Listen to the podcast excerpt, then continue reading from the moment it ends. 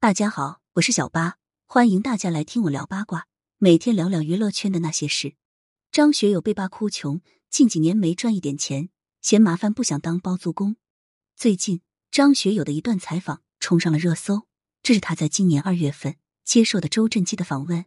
在采访中，主持人问张学友：“你以前经常拍戏，为什么现在不常拍了呢？”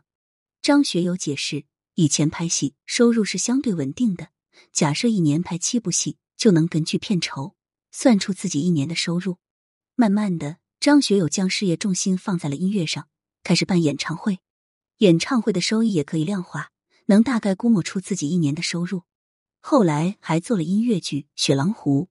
主持人接着问道：“最近有没有演戏、唱歌、表演等计划呢？”张学友表示自己一直都在计划中，因为有疫情。所以很多表演计划都没有办法实施。主持人顺势说道：“你以前有过很多工作，所以有很多收入。”其实主持人的问题还没问完，张学友就迫不及待的说道：“你也说是以前喽，近几年一点都没有，不知道自己的积蓄还能不能撑得住。”主持人没有接话茬，然后接着问道：“你有做什么投资计划吗？”张学友分享称自己很保守，做的都是一些低风险的投资。而且张学友不喜欢买楼出租，他觉得出租很麻烦，爆水管、窗户坏了等等都需要房东去修，所以他干脆就不出租。今年二月还没放开，张学友说自己工作没法开展，表演没法进行，倒是情有可原。更有张学友多年的歌迷透露，二零零八年张学友就有隐退的计划，但当年遇上金融危机，他持有很多雷曼公司的债权，可是雷曼倒闭了。张学友也因此损失惨重。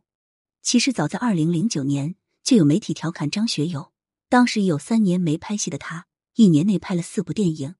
他本人则打趣回应称，之前拍的几部都没什么钱，只有拍《七十二家租客》时钱才多一点，这点片酬还不够，之后还要使劲拍。其实翻看张学友的演唱会记录，就会发现，他也是从二零零七年才开始高频次开演唱会。五年内开了两百五十场演唱会，平均七天就办一次演唱会。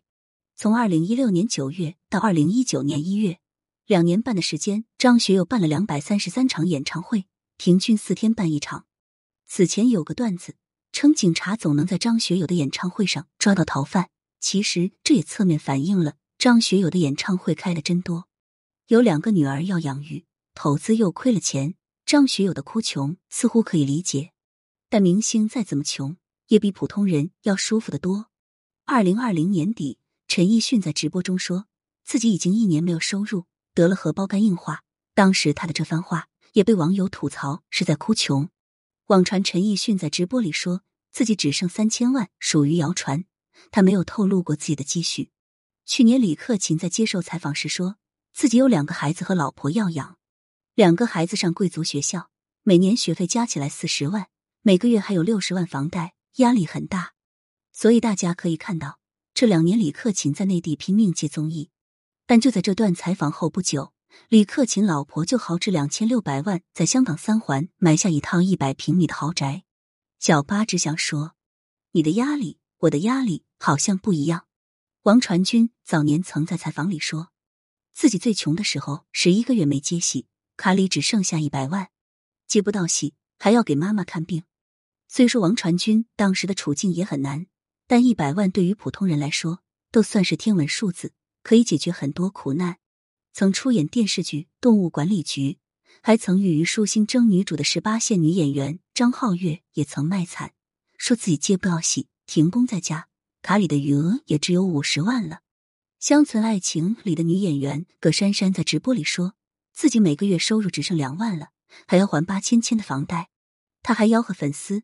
希望大家能多多给自己刷礼物。十八线女爱豆上官喜爱曾说自己九个月没工作，因为没有唱跳舞台，收入非常不稳定。最后，他还说希望能有一份相对稳定的收入，哪怕几万块也好。没错，说的就是哪怕几万块也好。难道明星和普通人不是生活在同一个社会？其实，明星赚钱的路子可谓是无所不用其极，因伤害民族情感引起全网公愤。被央视重批的男演员张某汉已经被彻底封杀。没想到狡兔有三窟，他开始在国外平台发布单曲，并且登上歌曲榜单第二名，竟然还有不少粉丝为他点赞买单。因偷税漏税被封杀的邓伦，如今已经卖起了茶叶，开起了火锅店。他还把自己的头像和名字印成 logo，不少粉丝都前去探店打卡。邓伦依旧赚得盆满钵满。明星或是稍有名气的人，他们利用自己的知名度，就能在互联网上轻轻松松赚得盆满钵满。他们哭诉自己没收入、收入低的样子，真的很荒谬。感谢收听，想要知道更多有趣的瓜，赶紧来关注，不八卦会死新人吧。